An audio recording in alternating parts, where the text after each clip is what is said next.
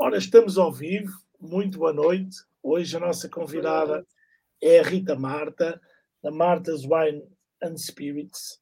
É mãe, empresária, export manager, faz também a comunicação da Marta's Wines and Spirits, que é uma empresa, como já perceberam pelo apelido e pelo nome, uma empresa familiar. Uh, Rita, muito bem-vinda, obrigado por teres aceito. Obrigada eu. Uh, na verdade, é a segunda entrevista que fazemos juntos, esta, esta ao vivo. Uh, boa noite a todos, obrigado à Mailbox Campo de Orique. Rita, começando pelo início, desde pequena que tu e o teu irmão, o Pedro, também poderia, também poderia estar aqui, fica para uma próxima oportunidade, acompanham o negócio da família, as vindimas, a parte comercial, mas era isto que sonhavas em miúda ou em miúda sonhavas em ser médica, advogada, bombeira, futebolista, bailarina? O que é que, o que, é que pensavas em, em, em miúda? Em primeiro lugar, boa noite e obrigada pelo convite, é uma honra estar aqui.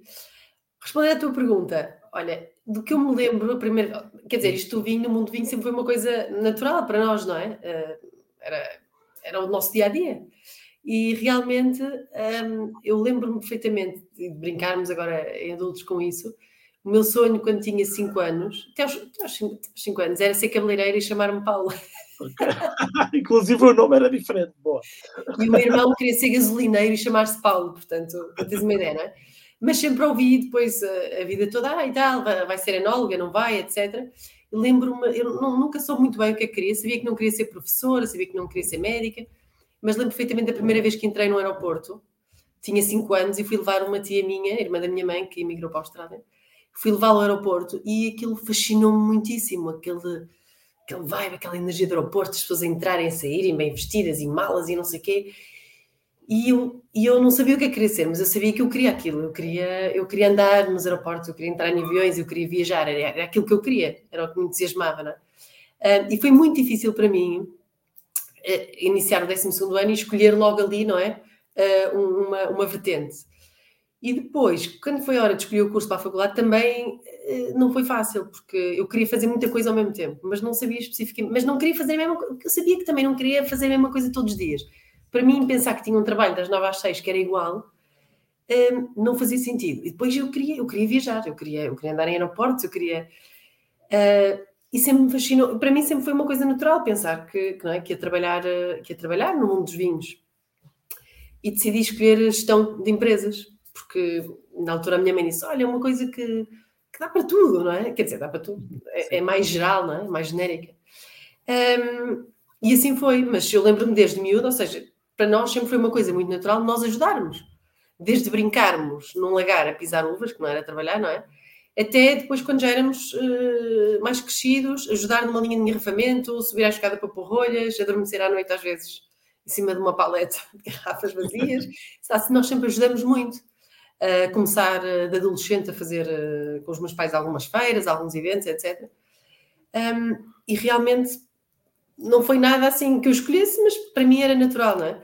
E quando eu acabei, eh, quando eu acabei o curso, eu fui imediatamente fui fazer um estágio para uma empresa de um, mergers and acquisitions. Uhum. E na altura eu lembro-me de candidatar ao Inove Contacto, porque para mim era uma coisa natural, eu queria, eu queria ir lá para fora, eu sabia que queria ir para o estrangeiro.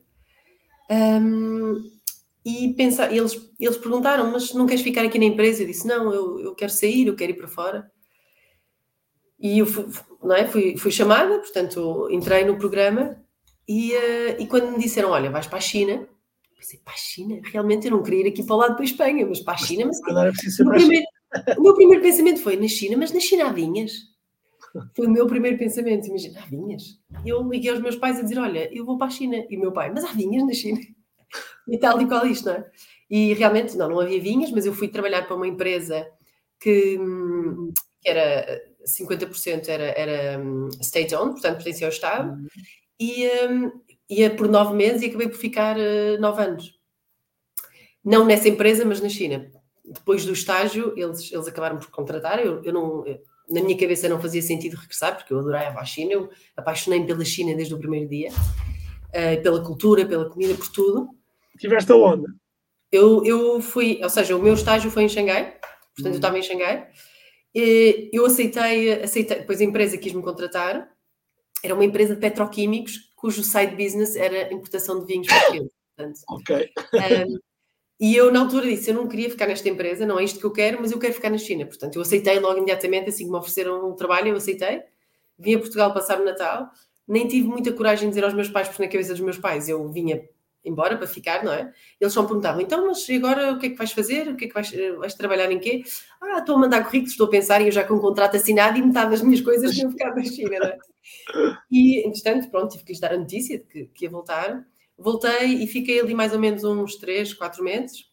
E eu, eu, sabia, isto não é o que eu quero, eu quero ficar na China, mas não é empresa. E na altura eu estava a ler uma revista de, de negócios da Câmara de Comércio Europeia e vi uma entrevista do que viria a ser depois o meu chefe, que era o CEO da, da Torre China, que é uma empresa, na altura era o terceiro maior importador, um, que era 50% de Miguel Torres Espanha e 50% do Barão Felipe Rothschild, dono do Chateau Mouton, Mouton Cadet, etc.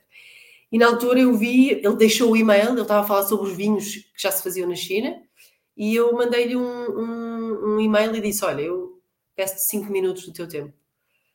E ele deu-me os 5 minutos do tempo dele, fomos tomar um café e ele contratou-me. E aí fiquei até, até, até depois decidir uh, sair e, e, começar a trabalhar uh, com a família. Mas, mas adorei, foram anos incríveis. E a, e a Torres tinha uh, oito escritórios espalhados pela China. O meu, eu depois fui crescendo, é? a minha posição foi, foi variando. Uh, entretanto, pelo meio, fiz um Wine MBA em, em Bordeaux, mas era, era à distância, era part-time, portanto só tinha 80 dias de aulas. Uh, Permitia-me viajar também por várias cidades uh, do mundo que produziam vinho, regiões, e, um, e depois acabei como diretora comercial e, e, e, tinha a meu cargo não é, uma equipa de vendas de 60 pessoas em oito escritórios, portanto estava-me para viajar por, por várias, várias províncias na China, até que realmente, bom, os nove meses tinham que, que, acabar, não é? E uh, o meu irmão também tinha, também tinha decidido sair e esteve na Austrália e na Roménia, também, também um bocadinho fora do vinho, e depois uh, ele decidiu regressar mais cedo e, e, houve uma altura em que eu disse, bom, é agora ou nunca, não é? Entretanto, conheci o meu marido, que é português, mas conheci na China, acabamos por, uh, por, por nos conhecer e por casar lá, e houve ali uma altura, ele tinha uma empresa também de importação de vinhos, houve uma oportunidade para ele vender a empresa, e, uh, e, nós decidimos, bom, acho que é agora o momento, né? E eu, eu uh, comecei a trabalhar logo com a minha família, ainda fiquei mais algum tempo na China, mas realmente eh, a China, especialmente para vinho do Porto, não é? que era, era na altura o nosso produto principal, é, é um mercado um bocadinho reduzido, não é? Pensar a longo prazo. E, e, só, só empresas, pelo menos na altura era mais assim, só empresas que realmente tinham um arcabouço financeiro muito grande é que podiam pensar a muito longo prazo em ter resultados na China. Era um país onde tinha que se investir muito e ainda tem para, para obter resultados. E então não fazia muito sentido eu estar ali, até porque as viagens eram muito caras e não era o meu mercado principal. Então regressamos a Portugal. Oh, Rita, e, desculpa, só voltar, voltar um bocadinho sim, sim, sim. atrás, aproveitarmos e depois encerramos, encerramos o capítulo China. Porque é que o mercado, para as pessoas também perceberem, porque é que o mercado como a China eh, é um mercado que exige além da sua dimensão, exige grandes investimentos para se, para se, para se entrar. Olha, o mercado da China é. É, é, muito fácil. Se calhar algumas pessoas que já venderam alguma vez pensam, ah, não, mas foi fácil. One shot deals não, são, não é difícil na China, não é? Mas realmente construir marca na China exige muito investimento. Eu, na altura, já, já foi há muitos, muitos anos, não é? 2007, e, e, o meu pai perguntava, mas como é que, porquê é que não pões toda a gente a bem vinho do Porto e Moscatel do Douro? E eu dizia-lhe, olha, imagina o que é alguém chegar aqui a Portugal, pôr-te uma prateleira com 50 tipos de chá verde diferentes, todos escritos um, em chinês, em caracteres chineses, e dizia assim, olha, agora escolhe, escolhe um chá e vais ter que o beber todos os dias. E escolhe.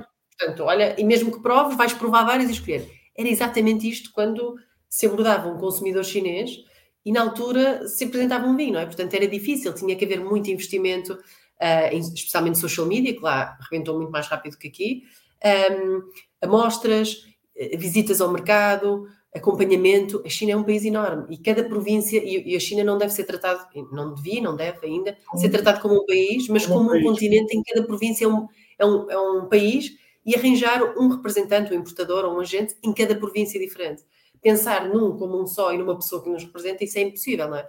E, portanto, exige muitas viagens ao mercado para visitar o máximo de províncias possível. A maioria das pessoas o que faz é ir a feiras a Xangai e a Chengdu e etc. Eu já estive no lugar de importadora e diria que algumas dessas feiras, a de Chengdu não tanto, mas, por exemplo, Xangai, é um bocadinho para inglês ver. Nós éramos convidados para ir lá, íamos lá dizer olá e ninguém ia lá comprar vinhos nenhums, não é? Mas era mais fácil para as pessoas irem, porque há uma organização por trás. Mas realmente o trabalho onde realmente se vende e em quantidade é pegares em ti, arranjares, arranjares um, uma pessoa, de preferência sempre um local, que fala inglês e que fale também o dialeto da província onde tu vais, onde tu vais e ir contigo, bater às portas, ir a eventos locais onde ninguém fala inglês, levares amostras, provar e esperar e ter muita paciência. Porque às vezes não se resolve tudo num mês, nem dois, nem se traz encomendas para casa, mas passado um ano ou dois eles dizem olha, recebes uma dizer, olha, afinal estou pronta para fazer aquela encomenda. E depois tu tens de continuar e acompanhar o mercado e ir lá, porque senão se esquecem e vai haver outra pessoa que, que vai fazer esse trabalho, não é? Um, e isto leva muito tempo. E, e, e eu, eu, vi, porque na altura nós trabalhamos, eu estava a trabalhar com a Torres e com o Barão Filipe Rothschild, importávamos 40 marcas de vários países, um, e a própria Torres e o Filipe Rothschild tiveram retorno no investimento que fizeram passado 15 anos, não é? Nem toda a gente pode esperar, pode esperar esse é tempo. Essa não é? disponibilidade, não é? ter essa disponibilidade. E, já, e há muitas empresas portuguesas, portanto, se calhar alguns que nos estão a ouvir já, já fazem isso, que é chegarem ao país e eles próprios arranjarem um parceiro e criarem uma empresa de importação e distribuição do vinho deles e depois de outros parceiros. Um, isso na China tem um custo muito elevado, não é? Até porque um, um estrangeiro não pode sozinho fazer uma empresa, para começar, não é? E depois exige muito o chamado guanxi, que é relações, não é? Lá, lá não é o que mais vale não é o dinheiro, Lá, realmente, o que é muito valioso na China é o chamado Guanxi, que é realmente o networking, os conhecimentos, o que tu, quem tu conheces. Uh, Ou seja, o dinheiro é... às vezes não acelera, pode ajudar, mas não acelera o processo que as pessoas às vezes acham que. Okay, para, para nós que estamos aqui deste lado do mundo, é, preciso, é, necessário haver esse dinheiro, não é? É necessário haver para, para se investir, como eu, estou, como eu estou a falar, mas depois tens que ir lá e fazer tu próprio, criar essas relações. Criar esse guanxi. E eu mesmo estando lá e trabalhando para esse importador, inúmeras vezes, estou sempre a dizer que não sei como é que está o meu fígado, tínhamos que fazer muito gambei, gambei é aquele, uh, o shotzinho, com, eu estava a vender uh, vinho francês e passava a noite inteira a fazer shots, o, o gambei, com baijiu, que é aquele licor de arroz com 60% de álcool, que eu às vezes o meu cérebro ainda me consegue lembrar do sabor, isto é verdadeiro, e apetece-me, desculpem, vomitar. E portanto tínhamos que fazer isso e, e adaptar-nos à cultura. Nem toda a gente está disposta a isso, não é? Um, e portanto, pronto, é preciso haver pessoa, pôr pessoas no mercado e pôr pessoas lá um, sempre. Uh, e isso tem, tem um custo elevado para, para, para, a maioria das empresas, não é? E, e como é que foi a, a, a, passagem? Ainda não indo à parte comercial, mas à parte interna de uma empresa multinacional em que tinhas uma equipa eh, comercial para uma empresa familiar, que tem uma dimensão que eu já vais dizer qual é, mas portanto, ser uma empresa hoje com, uma boa dimensão, não tem nada a ver com, com a empresa que estavas na, na China. Como é que é essa. essa, não, essa olha, não tem a ver. Também, se calhar, mesmo apesar da responsabilidade ser muito grande, obviamente, também ser, fazer parte da, da família dona é diferente, não é? Claro, olha, eu, eu, eu só, só trago boas memórias da empresa para a qual trabalhei.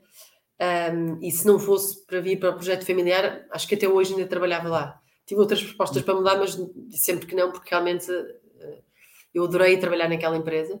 E a Torres tem essa fama, de, a Torres em especial, de tratar as pessoas, é uma empresa gigante e tratar toda a gente muito bem. As pessoas gostam muito de trabalhar lá mas eu vim para um projeto uh, familiar, realmente eu, eu, vou dizer, a parte que me custou mais foi eu estava habituada a chegar a, a um sítio, apesar de também representarmos outras 40 marcas, eram sempre 40 marcas muito boas, não era? Um, era sempre Vega Sicília, também de Espanha, Vega Sicília, tínhamos uh, Egon Müller de Mosel, eram sempre assim. Portanto, estava habituada a chegar a um sítio e dizer: Olha, eu estou aqui e as pessoas, ou as pessoas virem ter comigo para comprar, não é? E depois cheguei aqui e eu tinha que andar atrás das pessoas e dizer: Olha, mas eu estou aqui e, e, e, queria vender o meu produto. E ele, mas tu quem és? E depois até contactos que eu tinha feito na minha antiga empresa, não é? Eh, de importadores eh, de torres, etc. Dizia, olha, que fiquei amigo deles e dizia, olha, mas eh, encontrávamos às vezes em algumas convenções e depois, quando mudei para o projeto familiar, disse, olha, e tal, eu tenho este projeto familiar, está bem, Rita, olha, boa sorte, tudo bom para ti e tchau, não estamos interessados. Realmente a parte mais difícil foi essa, foi ser tão fácil vender e vendia milhões na altura, muito facilmente, e depois passar para uma empresa em que eu tinha que andar a bater à porta e apresentar-me e, e, pedir às pessoas para me comprarem, não é? Isso foi o choque maior. Um, foi isso. Eu, eu continuei, na, continuei pois, no projeto familiar, não é? A minha responsabilidade sempre foi a exportação, uhum. marketing e comunicação. Um, mas essa parte de exportação sempre me permitiu continuar a, a, a, viajar, que era uma coisa que eu gostava, não é? Mas realmente esse bater à porta foi para mim o mais difícil de, de começar do zero, não é? Ou ao menos 10, não é? Nem zero. Começar mesmo por baixo e, e partir pedra foi mais difícil para mim, foi o choque maior. E como é que, como é que ou, seja, pensa, tu tinhas a experiência de estar num, num, num importador grande, com uma série de marcas que cartões de visita, não é? Que se calhar a porta, estava a estar aproximado da porta e já estavam a abrir a já estavam a abrir a porta do outro lado. Ah, e, e, e, como é que se raciocina? Ou seja, fazer quase uma, uma, uma engenharia reversa, não é? Dizer assim, ok, como é que eu agora vou fazer isto se já não me abrem as, as, as portas todas? Eu sou a mesma pessoa, não é?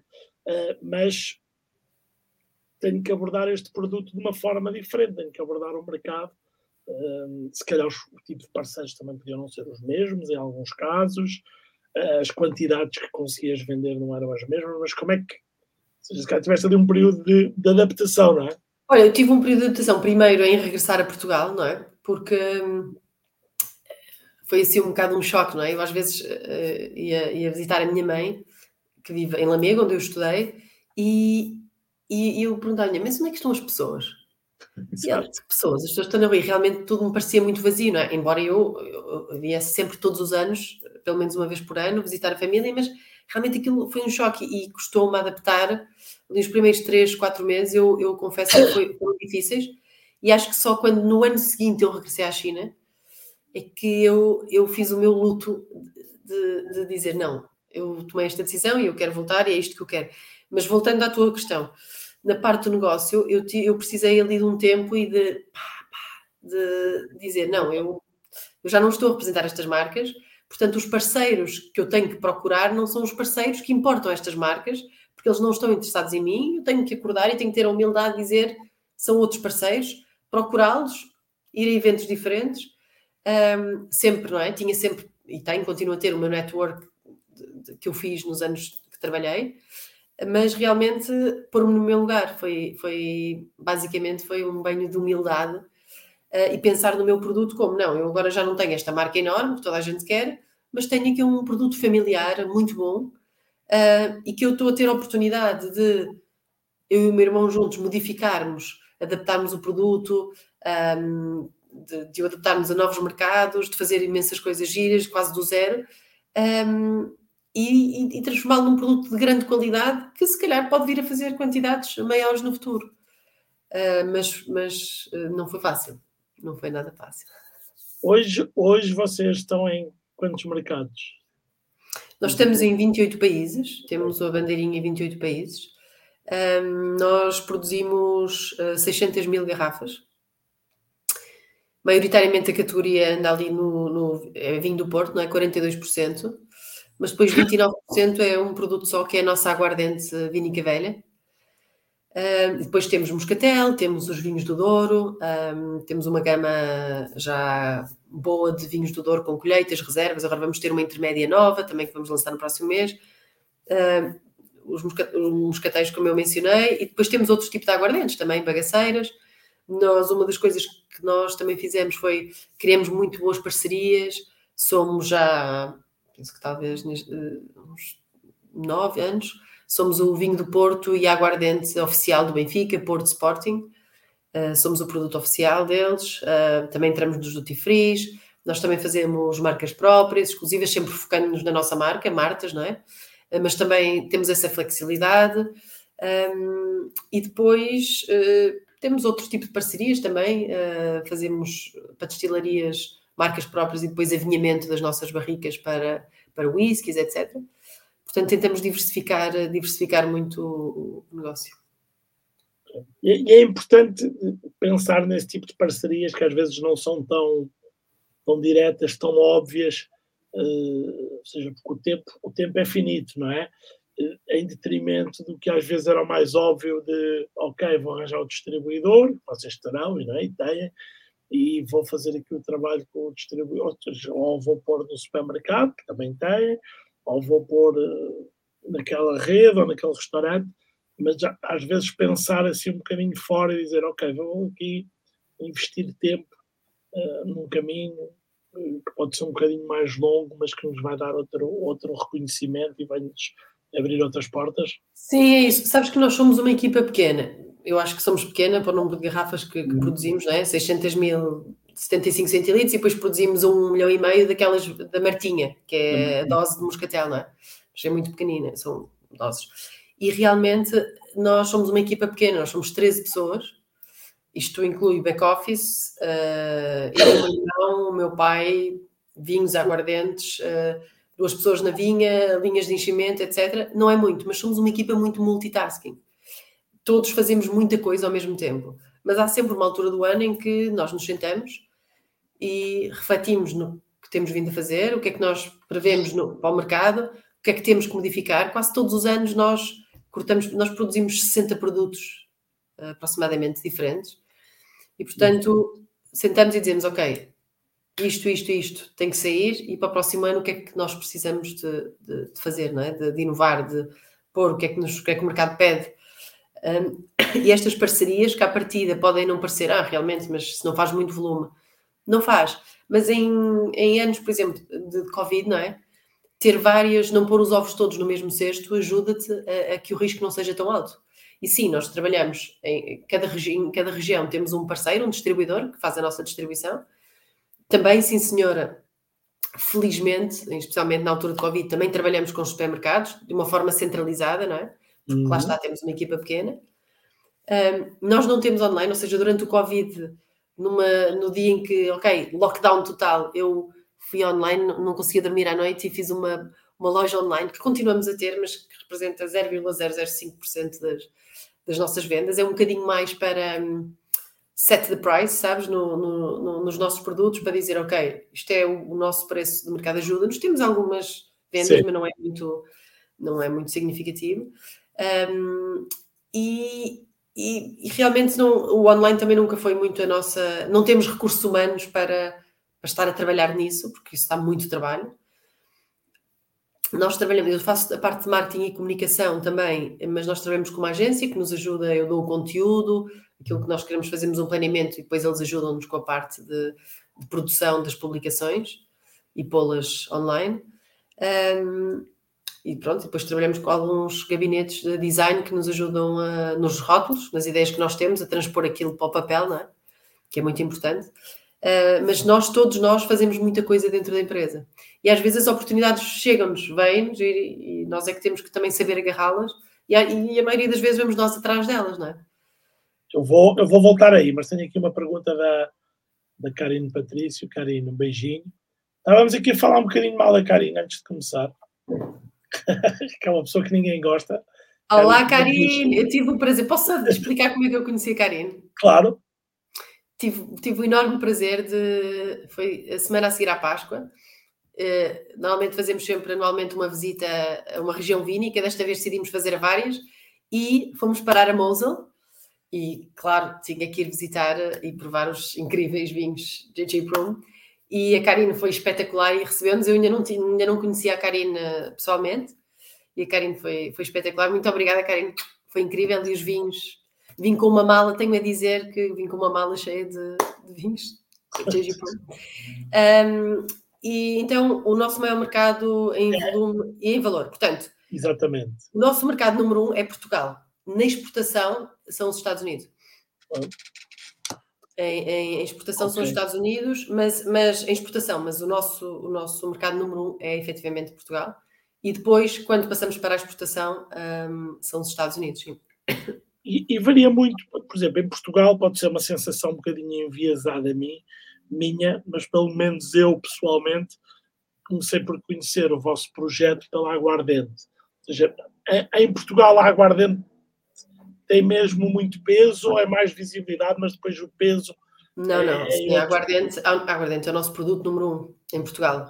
No, no estrangeiro, não, porque, porque, o rótulo diz aguardente vínica velha e também legalmente não é possível dizer brandy e aguardente no mesmo rótulo. E, portanto, lá fora são mercados muito específicos, apenas de língua portuguesa, ou então alguns importadores que se focam, pequeninos, que se focam em produtos portugueses e que querem ter, mas não, não são significativas as vendas. Um, e em Portugal, realmente, sim, é aguardente. É, é aguardente, é o nosso, é o nosso produto, realmente, a nossa, a nossa bandeirinha. E, e é o que nos abre muitas portas depois para o resto do nosso, do nosso portfólio. Voltando, voltando um, um, bocadinho, um bocadinho atrás, está aqui só a resposta da Karim. Grandes beijinhos de volta e também para a tua fantástica família. É, sempre simpática, Karim voltando atrás, e aqui estávamos a falar de, de social media e de, e de, comunicação, como é que é o desafio é, de uma marca, e isto aplica-se para muitas marcas de, de vinho, nós falamos mais de vinho, mas de bebidas, como é que uma página, vamos falar, por exemplo, de Instagram, que é o que hoje a maior parte das empresas usam mais, comunica para uma data de mercados, quando, quando os, os, as pessoas, que, os receptores da mensagem, na verdade são diferentes, têm ambições diferentes, bebem, consomem os produtos por motivos diferentes. Pronto, há algumas empresas que fazem, que têm capacidade para isso, a maior parte não têm, comunicam, pronto, é a sua página do país e campanhas para o país, mas isso é muito difícil, não é? 99,9% das empresas não podem não o podem fazer. Como é, que, como é que se pensa isso? Como é que se faz? Prioriza-se alguns mercados? Faz umas campanhas para uns? Como é que é? Olha, nós temos essa falha ainda, que é uma coisa que nós começamos a trabalhar no início do ano e que agora, que a partir de setembro, só a partir de setembro deste ano, é que vamos, é que vamos desenvolver mais. Um, as nossas redes sociais, exceto LinkedIn, mas Facebook, que, que, ou seja, a maioria dos nossos consumidores são consumidores de 35 anos para cima, não é? Muito 50 e tal.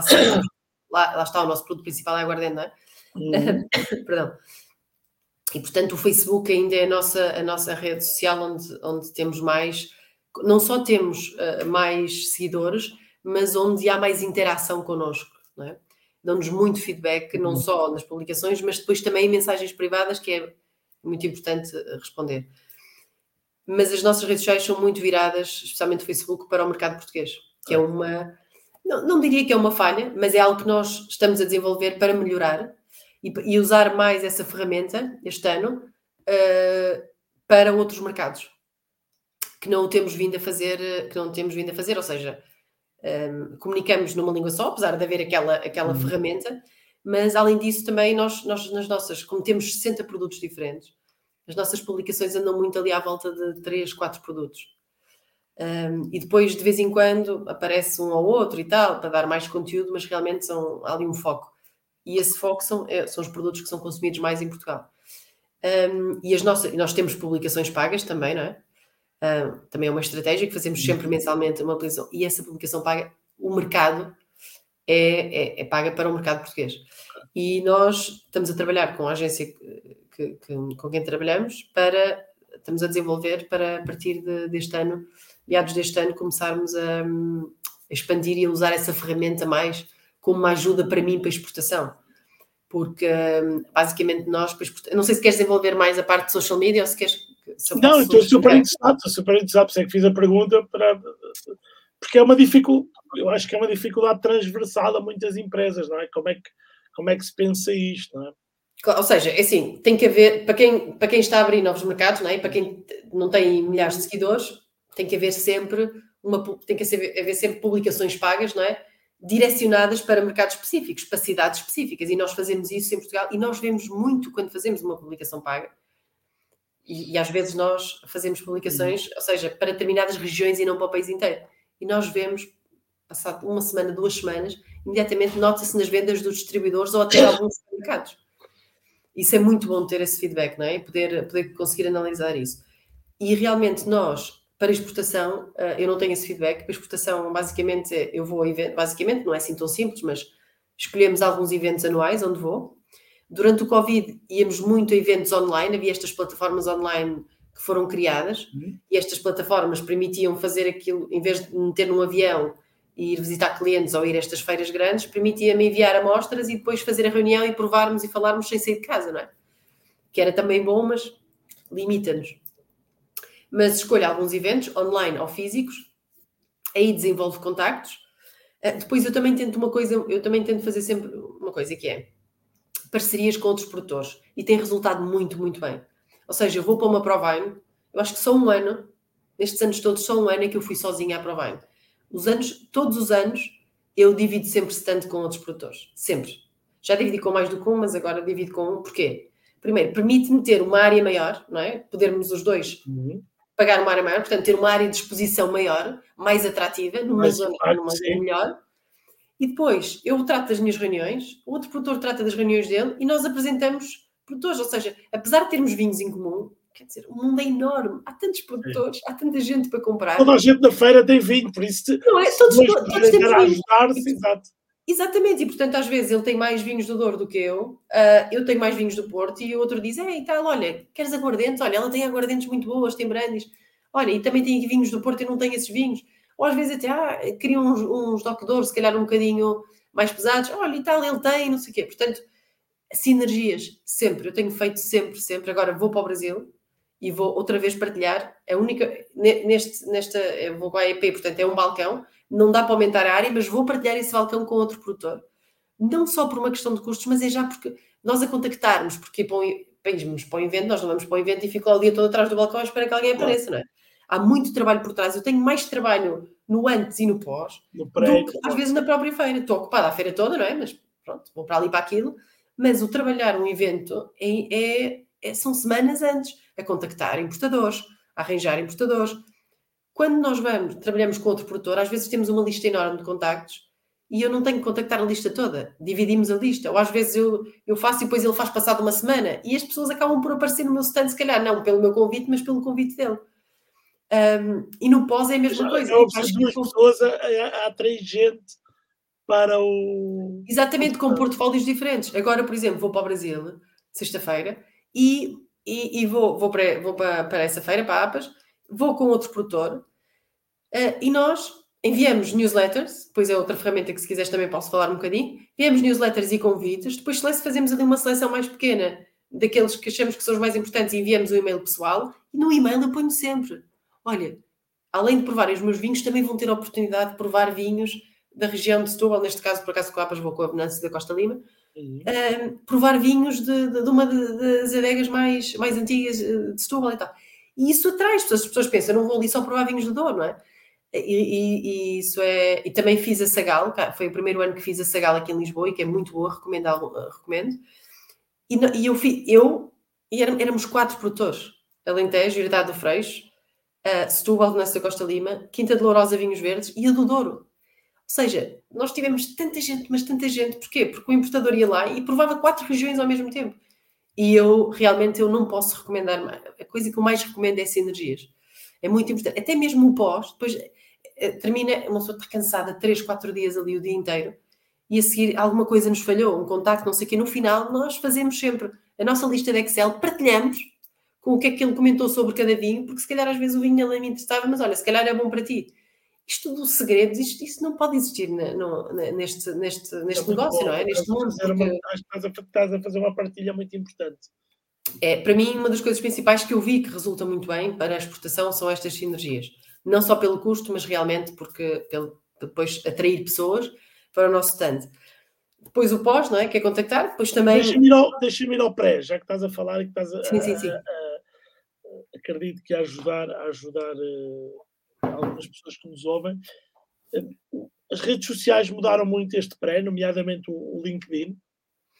Uh, sim, nós fazemos alguns, publicamos sempre e temos algumas pessoas que nos visitam porque, veio, porque, porque vão ao LinkedIn e porque veem a nossa publicação. Eu depois também estou em grupos, meto-me em grupos de, adiciono grupos no LinkedIn de importadores, importadores dos Estados Unidos, importadores dali, importadores daqui, distribuidores, um, sei lá, pessoas interessadas em vinho, mas profissionais, não é? E ponho lá sempre a dizer: olha, eu vou à feira, vou estar aqui no stand tal, uh, por favor, venham provar os nossos vinhos, marquem a reunião para eu estar, porque às vezes acontece passarem pessoas e eu estou ocupada com outras, porque eu vou sozinha a representar a minha empresa. Depois tenho lá outro parceiro produtor, mas ele também está com a marca dele, não é? Não, não, não está a servir só os meus vinhos. Portanto, tem que haver aqui também uma organização de, de, horários, até porque temos só uma mesa e para, para as minhas reuniões não coincidirem com as dele, porque às vezes há clientes que não se importam de estar de pé a provar, mas há outros que realmente determinados mercados que as pessoas gostam de ser apaparicadas, de se sentarem e tal, mesmo sendo importadores pequeninos, gostam disso. E temos que ter essa sensibilidade para perceber, não, olha, desculpa, mas eu preciso da mesa nesta altura. Um, e, uh, e depois esse, esse o, o LinkedIn e as redes sociais é importante, mas mais do que isso, por exemplo, posso partilhar na Provine. A Provine tem aquela aplicação que é o Provine Matchmaking. Não é super incrível, mas é boa. Principalmente, nós começamos a fazer um trabalho com ela umas semanas antes e depois só acabamos por encontrar produtores. Mas ali uns 3, 4 dias antes é importante porque já começam a aparecer muitos distribuidores. Depois a ICEP também, a ICEP, qualquer produtor pode ir à ICEP, inscreve-se e pede, preenche uma, uma folhinha e eles enviam os importadores, os distribuidores de cada mercado que, que nos interessa, não é? não só da Alemanha, porque a Provine não é só para a Alemanha, agora está muito focada na Europa, porque já há a Provine São Paulo, Mumbai e Singapura, mas para quem vai à procura de mercados específicos, que é uma coisa que eu acho que é muito importante, é definir quais são os mercados específicos. Claro que eu quero vender para todo mundo, é toda a gente quer vender para todo mundo, e às vezes dizem então, mas tu ainda não estás em tal país, eles vendem tanto Porto, e eu disse, olha, eu sou uma pessoa só, eu não consigo estar em todo lado, não é possível, não é? Portanto, há que focar, às vezes aparece, também recebo e-mails a dizer, olha, eu vi o seu produto na Provine, não tivemos tempo de nos reunir, mas eu depois fui ao vosso website e gostei e, e, e queria, estou, estou interessada em saber mais.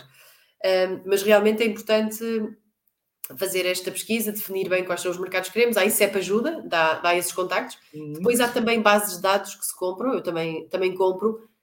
Outra vez, partilho, não sei se Espero que, que, que a Best Wine Importers não esteja a ouvir o teu podcast, porque não era suposto, mas é uma coisa, mas eu faço. Nós, eu, eh, com outros produtores, compramos uma base de dados e partilhamos.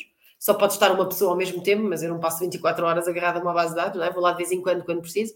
E essa base de dados tem o mundo inteiro, basicamente.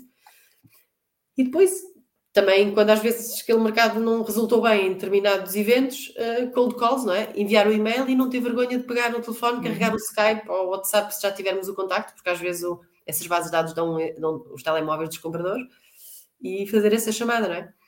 Uh, uma, a exportação tem uma coisa um bocadinho ingrata, que eu vejo isso porque o meu irmão faz, eu, eu, também faço algumas contas, mas não muitas, mas o meu irmão é que está mais encarregue do mercado português e ele diz, ele sai para ir a um cliente e ele nunca vem sem imensas encomendas, não é?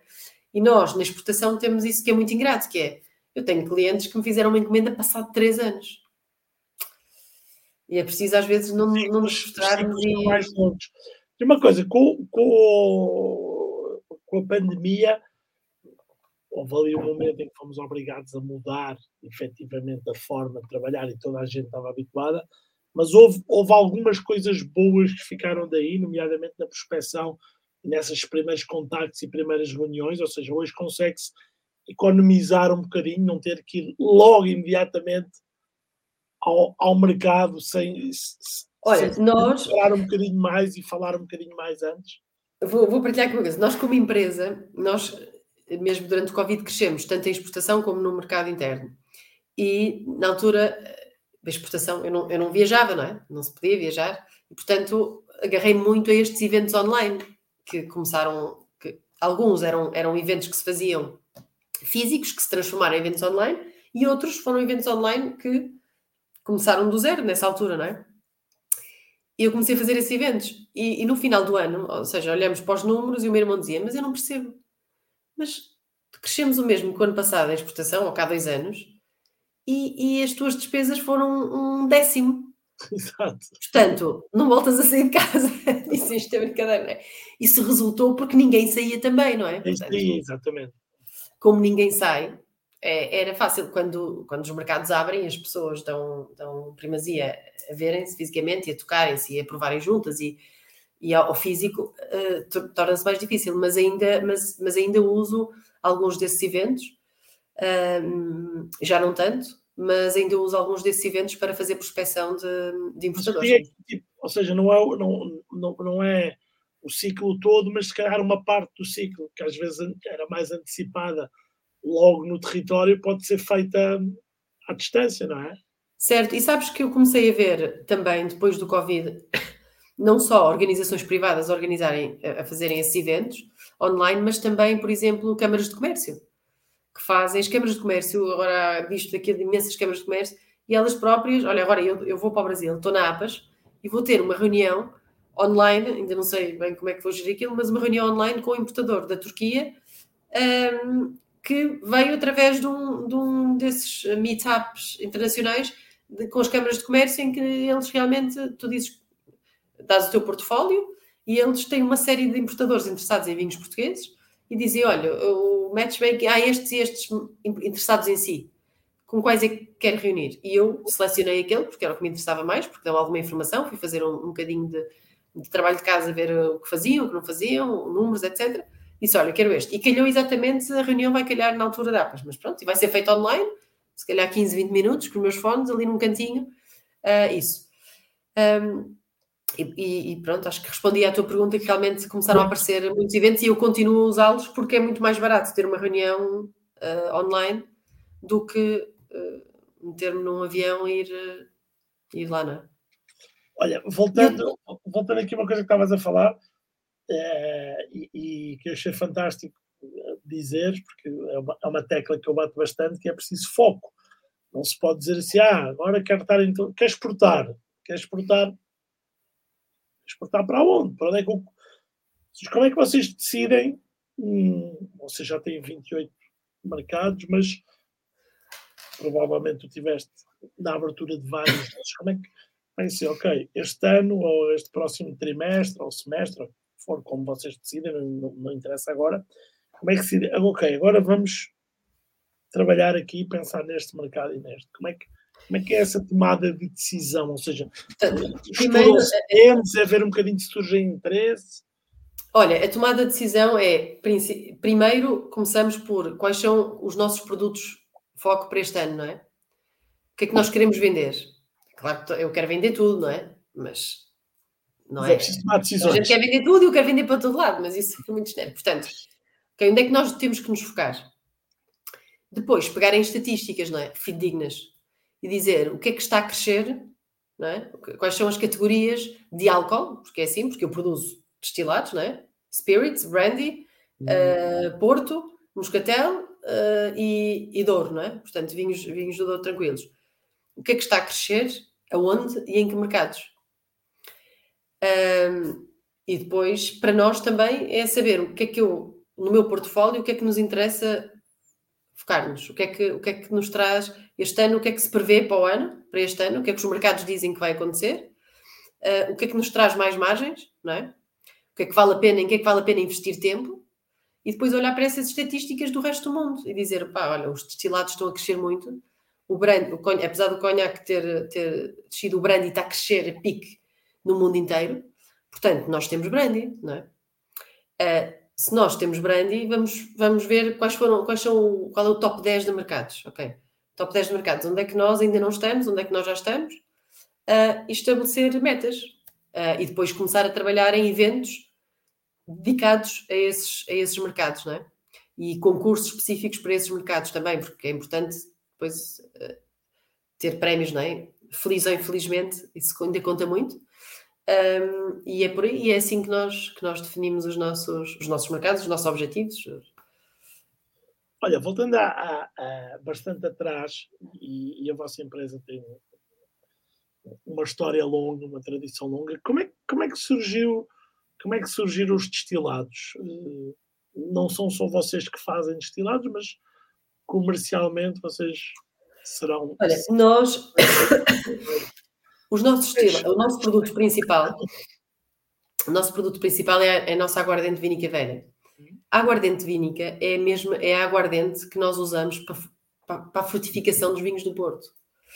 E nós, ou seja, já noutras gerações do meu avô, ele comercializava aguardentes engarrafadas. Não só vínicas, mas também bagaceiras. Um, 1960, 1950 Portanto, nós sempre tivemos alguns estoques de aguardentes. Isto foi, foi, foi, foi engraçado, foi numa das nossas visitas, há muitos anos atrás, numa das nossas visitas uh, familiares, uh, que nós fomos a, nós fomos a Conhaque. Uh, e fomos visitar alguns produtores, um, e na altura nós andávamos, sabíamos que tínhamos que sair um bocadinho do registro do vinho do Porto, não é? Ser, eu não sei, se, não sei, não sei que conhecimento é que as pessoas que estão a ver isto têm, mas o negócio do vinho do Porto é muito duro é muito duro, eh, é só chegar a um, um, uma prateleira de um supermercado e ver quanto é que uma pessoa está disposta a dar por uma garrafa de vinho do Porto boa e quanto é que está disposta a dar por uma garrafa de gin mau. E estão mais ou menos o mesmo preço. Às vezes o gin mau está acima, portanto, significa que nos dá margens muito curtas, não é? E realmente nós começamos também nos vinhos do Douro, com os Douro, o Moscatel, eh, mas pensamos, não, nós temos que temos que sair daqui, não podemos ficar só nos vinhos, nos vinhos do Porto. Fomos numa dessas a conhaque, já tínhamos alguns clientes a pedir-nos uh, outras coisas, e, uh, e o meu pai disse: Mas estamos. Conhaque, os conhaque, fomos a algumas casas até grandes, uh, eles fazem, o que eles fazem é uma aguardente vínica e depois envelhecem-nos em barricas de vinho de Porto, algumas de Porto, outras de sherry, outras imensas coisas, não é? Mas isto, e provamos algumas, provamos algumas diretamente das barricas. O meu pai disse, mas isto nós temos em casa. E, uh, e então nós começamos a dar a provar o que nós tínhamos já em casa a vários, a vários clientes e as pessoas diziam, vocês têm que pôr isto no mercado, isto é incrível. E, e foi assim, e foi assim que nasceu a nossa, a nossa aguardente vínica, que, tem, que é das mais medalhadas em Portugal, e que tem esse, segredo, entre aspas, que é o envelhecimento nas, nas nossas barricas de vinho do Porto, uh, e que realmente veio, ou seja, havia uma marca, ainda há, não é? Que é número um em Portugal, e basicamente depois havia ali assim umas coisinhas pequeninas específicas, uma região de outra, mas, ou seja, não havia realmente nenhuma alternativa uh, competitiva em preço e superior em qualidade. E nós achamos que, que, que tínhamos e temos. E foi assim que, que nós, começou. E, e, realmente os nossos clientes, os restaurantes, são os nossos embaixadores. São eles que o cliente chega lá e pede outra aguardente e ele diz: Não, eu tenho aqui uma coisa para você provar, de uma família do Douro, de um produtor de vinho do Porto, tem que provar isto, porque isto é fantástico. E, eh, e, e resulta, resulta muito bem e abre-nos portas para, outros, para, outros, para o resto do nosso portfólio. Olha, o mercado que mais gostou de entrar? Olha, hum, o mercado mais difícil para mim de entrar uh, ainda é. Eu, eu, nós estamos lá, mas vendemos muito, muito pouco, que é a Inglaterra. Porque é um mercado uh, que, que, por tradição, uh, e atenção que eu não vou dizer mal de ninguém aqui, que eu não gosto de dizer mal de ninguém, pelo contrário, produtores é só parceiros. Mas é um mercado onde historicamente as grandes casas. Grandes casas estão. Não é? De vinho do, de Porto em Portugal, não só têm as raízes lá, como são donos das maiores distribuidoras, não é? E as estruturas, distribuidoras, distribuidoras e importadoras. Uhum. E, portanto, para nós é muito difícil ir para, competir lá, não é? Em preço, porque as pessoas estão muito habituadas a ter um, um preço muito competitivo e, e, onde toda a gente já está. E então nós começamos a trabalhar lá nesse mercado e o meu importador dizia, oh, Rita, mas eu não percebo, pá, para mim é mais caro comprar-te o teu vinho à porta da adega do que algumas marcas na prateleira num supermercado. E eu pensava, mas como é que isso é possível? E realmente, e realmente é o mercado mais duro para mim até hoje trabalhar. Ainda não temos assim nenhum parceiro, temos um parceiro pequeno, um, mas, mas gostava de fazer mais, gostava de fazer mais. Tenho um, o meu portfólio ainda lá é muito pequenininho. Já dediquei há algum tempo, agora deixei de dedicar porque, porque o retorno é, é, é pequeno. Uh, e porque exige muito trabalho e pouco retorno, e portanto uh, dediquei-me a outros mercados, mas é um mercado que, para mim eu posso dizer que tem sido os mais duros. Interessante, interessante essa. E, e uma história divertida, deve haver várias, nos, nos mercados de exportação, assim, um, um, alguém Olha, eu... uma confusão de, por, por diferença cultural, alguma coisa. Olha, eu, eu, eu, sei que pode parecer estranho, não é? Mas, um, eu, ou seja, eu, eu, podia estar aqui três horas a falar sobre histórias divertidíssimas que Sim. tive na China como podes imaginar, não é? Foram muitos anos. Muitos anos. E é uma cultura que não está habitada. Mas não vou por aí porque isso seria o clichê. Mas realmente, um, onde eu sinto mais diferenças culturais, podes não acreditar, mas é nos Estados Unidos. e é um mercado que também exige muito investimento e muita atenção, e é um mercado onde eu já tive situações mais uh, estranhas e, e, as mais em que no final acabei por morrer. Tive várias lá, várias, várias.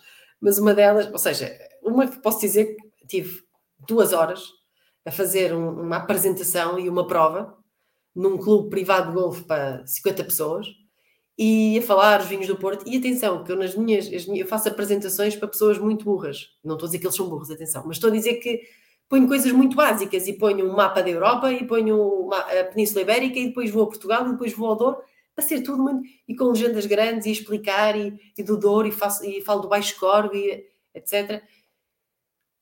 E no final destas duas horas um senhor vem ter comigo e diz: pá, sabes, olha, eu tenho uma, o meu, a minha, eu tenho uma, a minha cave de vinhos, tenho uma cave de vinhos espetacular, um senhor riquíssimo. Pá, tenho lá vinhos do Porto de 1800 e não sei quê, 1900 e tal, e eu, pá, que espetáculo, não sei quê. Depois de cinco minutos de conversa, ele diz: Olha, só não percebi foi uma coisa.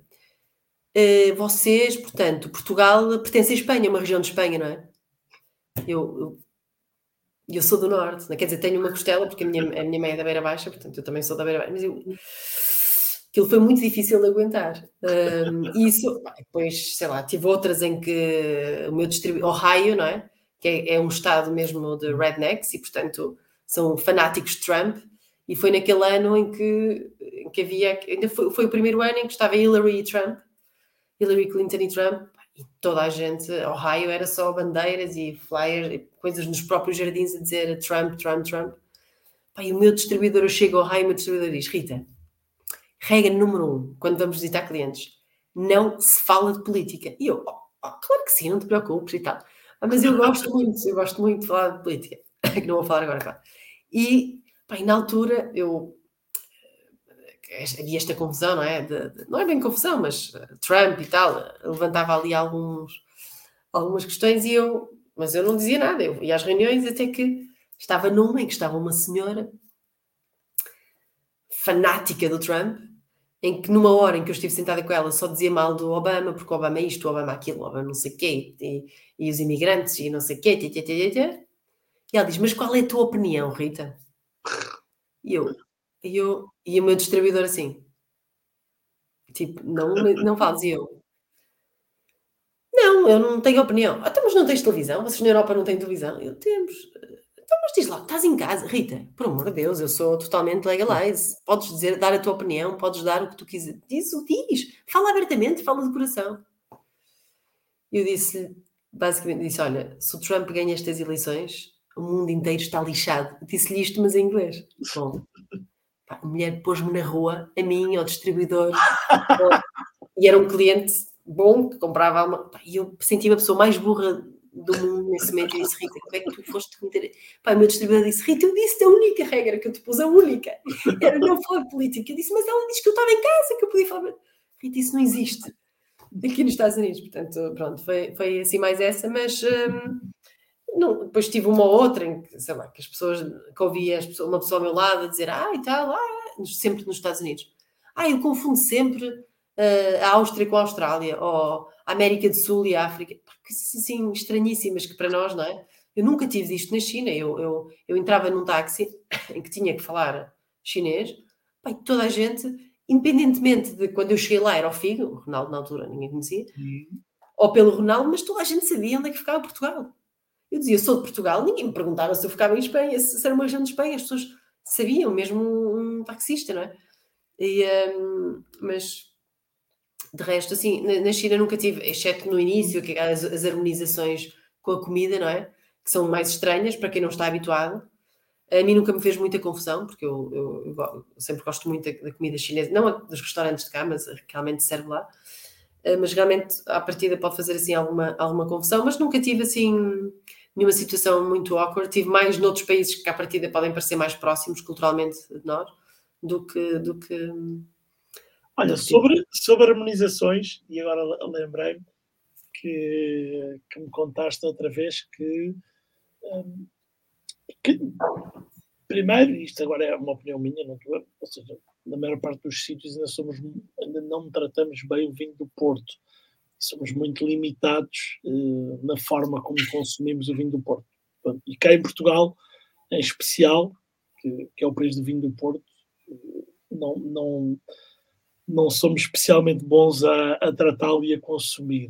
É, mas tu estavas contaste-me que eu já não me recordo em que país foi, mas que um jantar, um jantar, um almoço inteiro, harmonizado desde o princípio ao fim, tudo com vinho do Porto. Foste tu, não foste? Não estou maluco. Sim, fui, fiz. às, vezes, às vezes mas... Não, não, não, fui eu, fui eu. Não fui, não fui só num país. Fiz, olha, o mais interessante que eu tive foi em Inglaterra, num restaurante goês. Okay. E uh, era um chefe indiano e ele fez desde o primeiro prato até ao último só com vinhos do Porto. Tivemos desde. Hum... Obrigada, João. Muito obrigada. As, as, recomendações dos restaurantes. Muito obrigada. um, num restaurante, ou seja, neste desfile foi um jantar vínico, uh, só com vinhos do Porto, e desde o início ao fim, uh, a harmonização foi feita com vinhos do Porto. E tive, um dos pratos era inclusive arroz de cabidela de cabra. E eu pensei, eu quando vi aquele menu, eu disse: isto não vai dar certo. E foi incrível, incrível, porque cheguei, cheguei ainda bastante tempo antes do jantar com o distribuidor e pudemos pôr, provar algumas das coisas, não tudo, não estava tudo pronto, algumas coisas, e colocar os vinhos do Porto à temperatura certa, que é muito importante.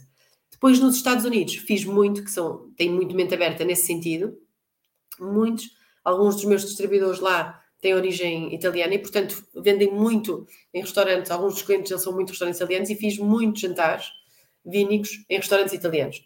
Comida italiana, toda harmonizada só com vinhos do Porto. Às vezes não é só o vinho do Porto, mas são cocktails ou bebidas, ou seja, um cocktail simples. Quando eu falo em cocktails, não é, não é preciso ter 20 ingredientes, é. né? Um, coisas simples não muito complicadas, que depois as pessoas que estão no jantar vínico, os clientes, possam elas próprias replicar em casa e que tenham facilmente acesso aos ingredientes, que isso é muito importante. Pois, se quiseres, também posso falar, não sei se ainda temos tempo ou não, mas podemos falar agora coisas sobre Nós não temos muito tempo, um, mas também cocktails, não tudo, porque também cansa, e doses pequenas, não é? Eu vejo às vezes jantares vínicos, quer dizer, não é preciso ver 10 copos de vinho todos a 120 mililitros, não é? Nem é, nem é bom, porque a pessoa depois já se esquece de que, quem sabe Deus, e fiz o que não deve. Uh, mas fiz, nos Estados Unidos fazíamos muito e para eles com muita naturalidade, ou seja, o meu distribuidor nunca disse, ah, vou fazer uma coisa diferente. Não disse, olha, vamos fazer o jantar vínico. Eu disse, mas quê? Só sobremesas ou podemos introduzir alguma coisa, cocktail ou outro prato? E Rita, tudo, só vinhos do Porto.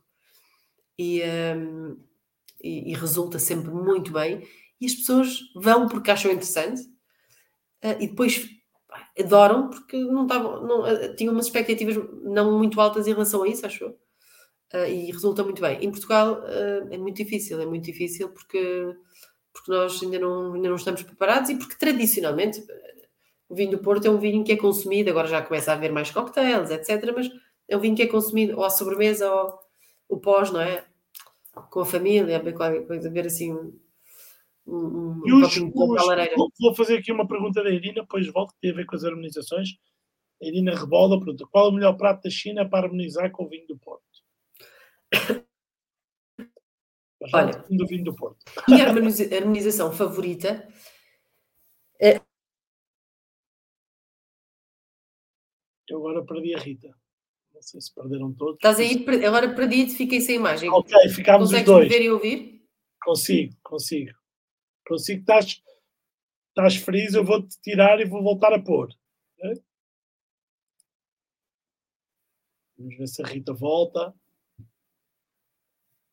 Esperar aqui um bocadinho. Tô, Rodrigo, não. Nós estamos a ouvir, nós estamos a ouvir, mas ainda não tens imagem. Se calhar, talvez desligar a câmera e ligar. Rita? Eu vou Vamos ver se conseguimos resolver isto. E agora pergunta quem nos está a ver se, se nos ouve. Entretanto, o, o, o Nelson Guerreiro, agora perdemos a Rita mesmo, vou ter que vos entreter, fazer variedades. O Nelson Guerreiro sugere aqui o frango com pau com um porto, um porto branco velho. Boa sugestão, Nelson. Grande abraço. Filipe Gonçalves, tendo em conta as harmonizações e os mercados, não terá ouvido o Porto durante muitos anos com os olhos nos mercados estrangeiros e só recentemente procurou fugir ao consumo tradicional em Portugal. Vamos, vamos esperar aqui pela, pela Rita, vou ver entretanto se ela consegue regressar.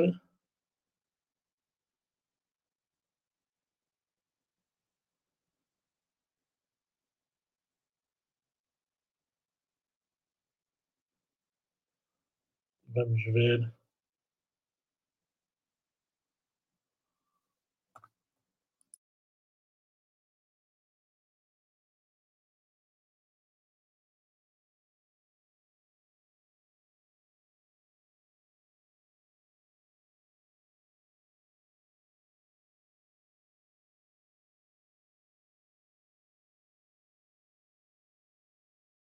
A Rita vai, vai reentrar, já aqui está. Boa. Já me peço imensa desculpa, mas eu isto foi completamente. Deixei-te ouvir e depois, e depois foi. Não faz mal, não faz mal. Eu estive aqui a tentar fazer variedades, entreter as pessoas, mas ah, ótimo. Pediram, pediram para voltar. não estava ah, a resultar. Olha, então eu vou responder à pergunta. Um, vou, vou, vou dar então, tivemos aqui, um, tivemos aqui um, um contributo do, do Nelson Guerreiro, que sugeriu o frango, eu não sei dizer bem, mas com pau, com um Porto okay. Branco velho. Fica também aqui para tu comentares. Boa. Eu vou, eu vou sugerir outros dois, um, que são, um, que, que, na altura tive um hum. cliente que fez, que, que, fez na China, ou seja, na China há uma, há uma época do ano, uh, ali outubro, novembro, que é a época do Harry Crab, que são uns, uns caranguejos peludos que supostamente vêm só de um lago, ali não muito longe de Xangai, mas obviamente que para consumo de uma população inteira como a China já não vem só um lago, não é? Mas pronto, são, é aquela espécie de, de caranguejos e eles fazem-se a vapor nos cestos, uh, são, têm, são, são, são molinhos e nessa altura depois toda a gente, a família junta-se aos amigos e, e, fazemos sempre um, fazem um jantar, um almoço, é, é uma coisa tradicional e tira-se as patinhas e tal, come-se, vai-se comendo, é ótimo, hum. serve-se com vinagre e às vezes os hotéis têm um pack para as famílias irem lá, almoça-se e janta-se muito, fazem-se muitas refeições em hotéis, não tanto como aqui em Portugal, aqui é mais cada um vai ao restaurante,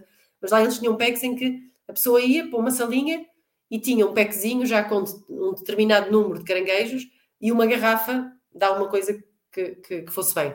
E alguns deles usaram o meu vinho do Porto 10 anos. E resulta muito bem. Um vinho do Porto 10 anos com o Harry Crab, que é um, é um caranguejo a vapor, que é feito a vapor, com um molho ótimo, fica muito bem. O meu outro favorito é também o vinho do Porto. Um bocadinho menos envelhecido, talvez assim um reserva, que ainda tem um bocadinho de uhum. fruta, mas já tem madeira, com um, Beijing Kauya, que é, é o pato a Pequim, com aquela pelzinha tostada, fica muito bom. Estas são as minhas, são as minhas duas harmonizações favoritas. Muito bom, já fiquei com fome.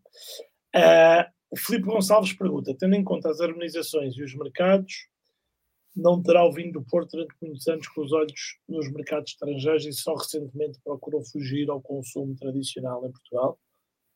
Estamos aqui a falar da dificuldade em Portugal. Sim, concordo, Filipe, claro que, claro que sim. Ou seja, Portugal, até porque Portugal era em Portugal, o vinho do Porto era consumido por uma geração que, infelizmente, ou já não está cá, uh, ou se está a ir embora, não é? Que, eram, que, que são os nossos avós, etc. E, portanto, nós temos que arranjar outras formas de cativar a, a, as novas gerações. E, e, concordo, claro que sim. Que... Mas também acho que, por outro lado, mercados como os Estados Unidos, que recebem vinhos de vários países do mundo, não é? Que toda a, todo o mundo inteiro vende ali, apesar deles já produzirem, não é? Mas vende ali, também estão habituados e estão mais abertos a outro tipo de harmonizações e, e a outro tipo de produtos e experimentar coisas diferentes. Estão menos, menos formatados, não é? Menos formatados, exatamente. Até porque alguns ainda pensam que Portugal é em Espanha, portanto. Olha, planos, planos para o futuro da, da Marta Wines and Spirits? Nós tentamos sempre uh, não pôr o carro à frente dos bois e, e queremos sempre crescer, mas uh, crescer cautelosamente. Um, nós já há algum tempo para cá, já há uns anos para cá, que fisicamente a nossa adega já não, não tem capacidade para, para acompanhar o nosso crescimento. isso levou-nos a perder uh, alguns contratos. Tivemos nos últimos anos alguns projetos de adegas novas que, por burocracias e, e digo isto abertamente, erros uh, do Estado, das câmaras municipais, onde, onde adega, que, que, não deram certo. E, uh, e, estamos agora a começar um projeto novo, de uma, uma adega nova, obviamente na região do Douro. Eu penso que vamos começar as obras de reestruturação daqui a três semanas, mais ou menos, e vamos ter pela primeira vez enoturismo. Nunca tivemos enoturismo, ou seja, nós sempre, as pessoas batem à porta, ah, quer comprar uma garrafa, sim senhor, nós vendemos, mas não temos ninguém dedicado a isso, e sempre recebi os, os nossos grupos de importadores, e às vezes eles que vêm também com 20, 30 e 40 pessoas, sempre os recebemos, passei às vinhas, uma prova, às vezes almoço, mas nós não tínhamos, nem temos uma estrutura, nem temos recursos humanos para isso. E a partir de agora vamos ter, um, e também vamos estar num espaço maior que nos vai permitir crescer uh, também o volume, se calhar trazer outras novidades. Um, e portanto é, é, assim, é crescer devagarinho, uh, sabendo o nosso caminho, com muito foco. É, é, eu acho que é preciso, neste negócio é preciso ter foco porque é muito fácil perder-nos. Um, mas, mas também será por aí. Portanto, este ano vamos andar muito focados na, na nova adega. Contamos já fazer a, a vendima lá. Uh, e, portanto, é, será por aí sempre. Tentando melhorar sempre os nossos produtos, naquilo que podem melhorar, ouvir muito o consumidor no feedback que nos dá, não só em termos da qualidade do produto, mas também da apresentação, rótulos, etc. Um, e, e, também este ano eu estou muito dedicada um, às aguardentes um, para o exterior, ou seja, temos um, um rótulo que dedicamos para a nossa aguardente vínica, mas dedicado ao estrangeiro, que não é igual ao português, porque uhum. a aguardente vínica ninguém sabe o que é. Um, e, e, portanto o meu foco este ano também será é, é, muito tem sido tem sido muito exportação e da aguardente isso também é um dos um dos um dos segredos do sucesso é, eu sei que não é fácil mas tentar adaptar uh, os, os, produtos às vezes não o perfil do produto mas no caso o packaging o naming para determinados eh, mercados ou os formatos uh, há mercados que pedem mais determinados formatos. Como é que, claro como é que sim. Sabes, como é que isso ajuda? Sabes que é assim, é muito... Atrapalha também cá, não é? O que o quê? E, e, também pode atrapalhar na produção, não é? Claro, ou seja, quando tens 60 produtos é muito difícil nós andarmos só a adaptar, mas nós tentamos ouvir muito, muito o mercado e, e como eu disse inicialmente, nós no final do ano, final do ano, não no final do ano, mas quase no final do ano, tomamos sempre a decisão de o que é que temos que alterar, o que é que temos que deixar de produzir e o que é que nos temos que focar nos próximos anos em desenvolver novos produtos. E o packaging é muito importante, não é? Os olhos são os primeiros a, a, a beber. Agora, é muito fácil também neste negócio, eu sinto muito isso na pele, tu teres clientes que dizem: é se este rótulo fosse às bolinhas amarelas e o outro, é se este rótulo fosse cor-de-rosa, ah, se tivesse uma caixinha dourada em outro mercado, ah, se tivesse um saquinho de veludo, certeza que há aqui produtores sabem o que eu estou a falar. É muito fácil chegar ao mercado e ouvir o coreano a dizer: epá, se, esta, se a tua cápsula fosse prateada às riscas e às bolas e com estrelas, e depois o outro diz: epá, não, este rótulo devia ser vermelho, ai não, aquele. É muito fácil, não é? Portanto, não é isso, não é, não é isso que nós vamos ter em consideração. São estudos fidedignos do mercado, do que é que o consumidor uh, quer. Ir aos mercados, e é uma coisa que nós tentamos e que eu tento fazer sempre, todos os anos, que dá tempo, custa muito tempo, e tempo hoje em dia é mais valioso, mas também, também não é é preciso ser feito, que é ir a, outros, a outras regiões ver o que é que outros produtores estão a fazer. E eu não estou a falar de copiar, estou a falar de ver, ver o que é que os consumidores lá compram, o que é que se vende lá mais, o perfil do vinho, os rótulos. Claro que, por exemplo, dando o exemplo da, da Karine, eu não, não vou fazer um rótulo igual a Mosel, não é? Ninguém está à espera que a minha garrafa seja uma garrafa igual à do JJ Prum, um rótulo, mas ver o que é que os outros estão a fazer, ir a restaurantes eh, lá, lá fora, eh, ir a garrafeiras, falar com sommeliers lá, perceber, porque eu também vou vender para, para, para esses outros países, não é? E também, e aí são estas sinergias e falar, olha, e quem é o teu distribuidor aqui e ali?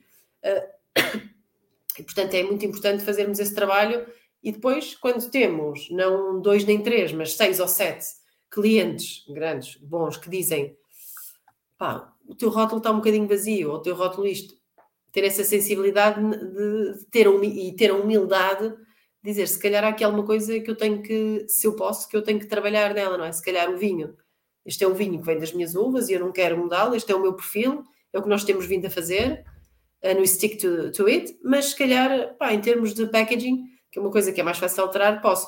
Nós trabalhamos sempre com, agora trabalhamos com três uh, gabinetes diferentes e para cada produto diferente eles são muito específicos. Uh, um mais uh, out of the box, outro mais tradicional, outro um bocadinho mais uh, flexível, que houve mais, o feedback que lhe damos.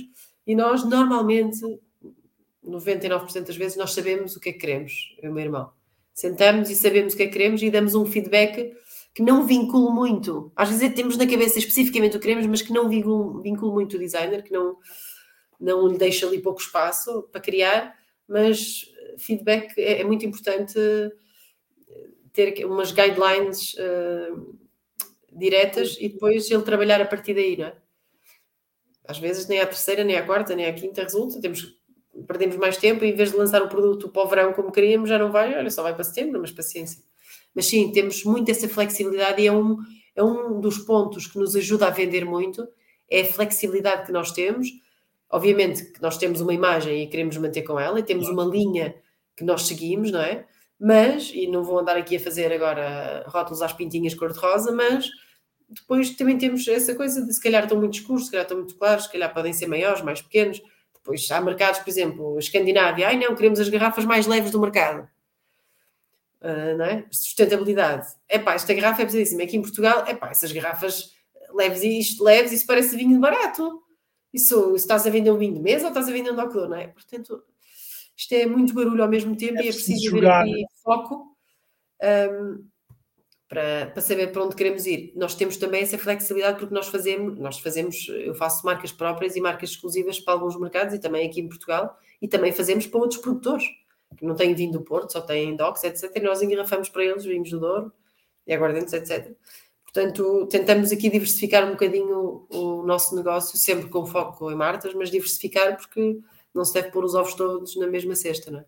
E novos, e novos formatos? Você já tem a, a, a, Martinha, que não é. Não, não, nós temos a Martinha, nós temos. A Martinha que não é um novo formato, que já existe há bastante Já existe. Nós temos uma coisa única, que somos os únicos em, em, em Portugal e que, foi, que gerou um bocadinho de controvérsia. Já vou explicar porquê. Porque nós temos, ou seja, a Martinha é uma dose, não é? De, de vinho do Porto, de vinho moscatel, e nós fizemos o Portito, que é vinho do Porto à dose. Portanto, não é uma. Ou seja, há, há a tradicional miniatura, que vem numa garrafinha de vinho do Porto pequenina, e depois há o que nós chamamos de Porto à dose, que é basicamente um Porto Tawny, o mesmo que nós pomos o nosso Fine Tawny na garrafa de 75, mas com uma carica. E, e, o consumidor é o mesmo da Martinha, que é o Moscatel do Douro.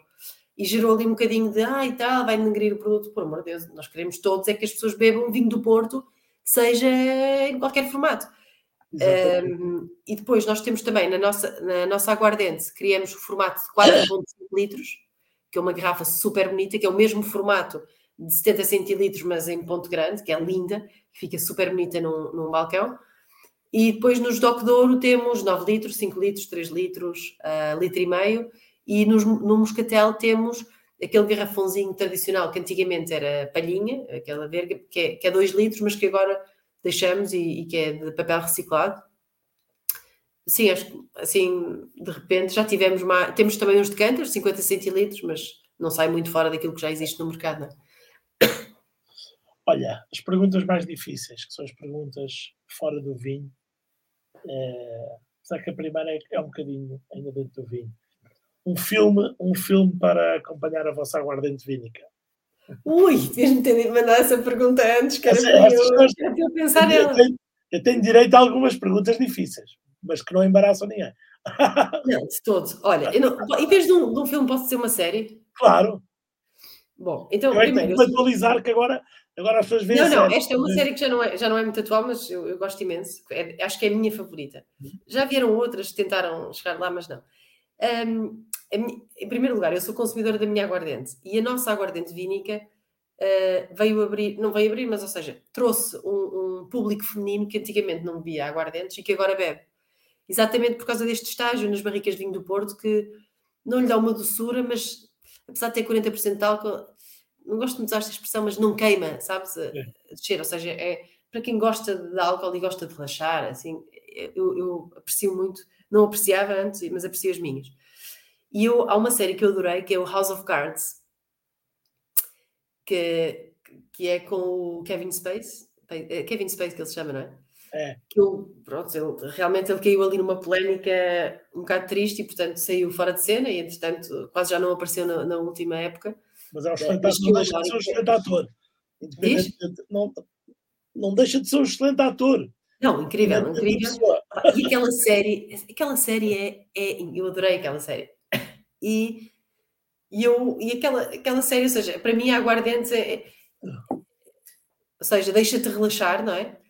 Mas, mas ao mesmo tempo é uma aguardente que tu começas a provar, o primeiro sabor não é igual ao último que tens ou aftertaste.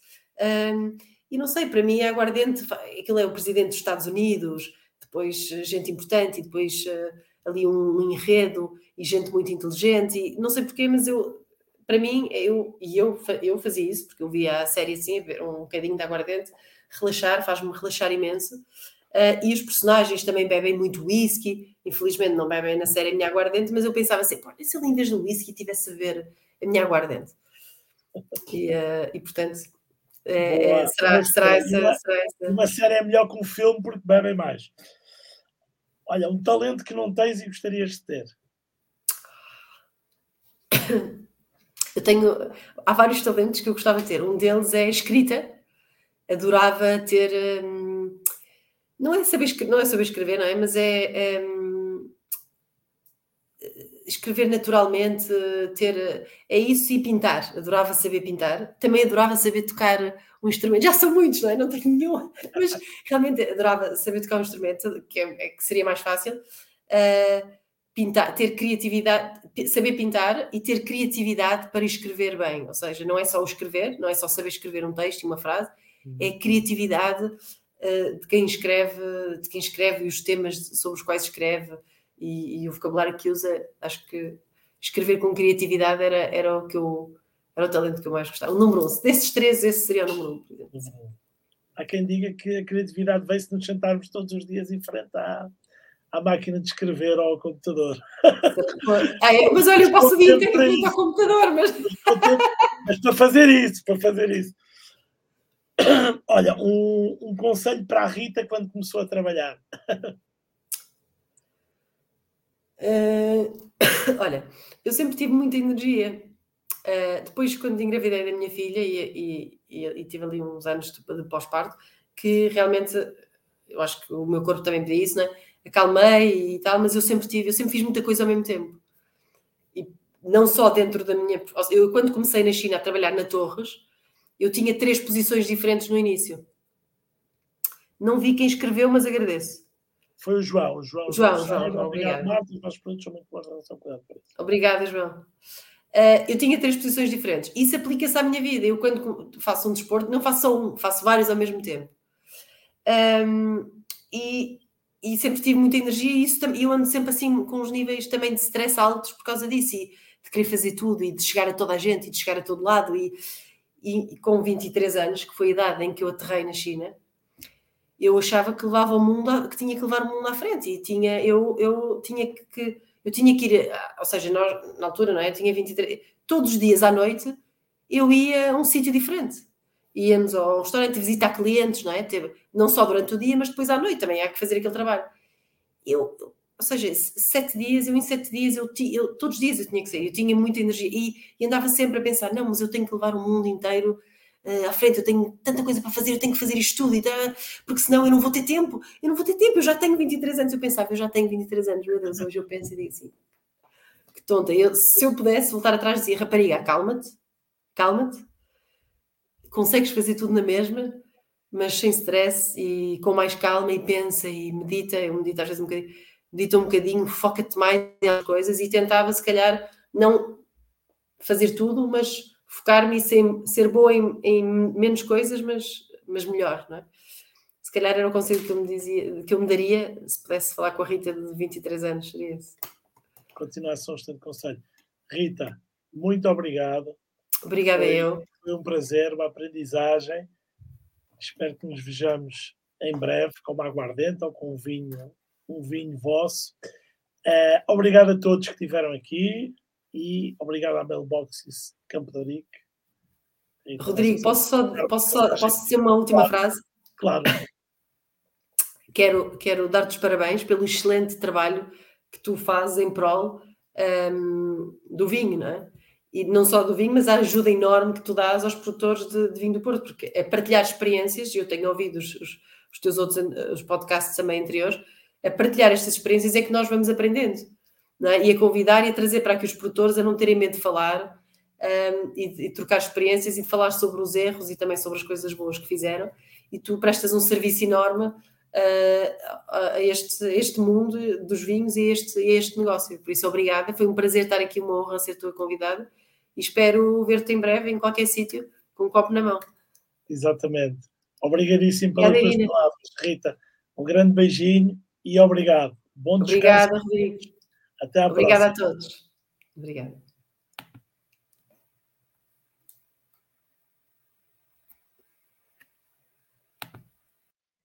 Rita, obrigado.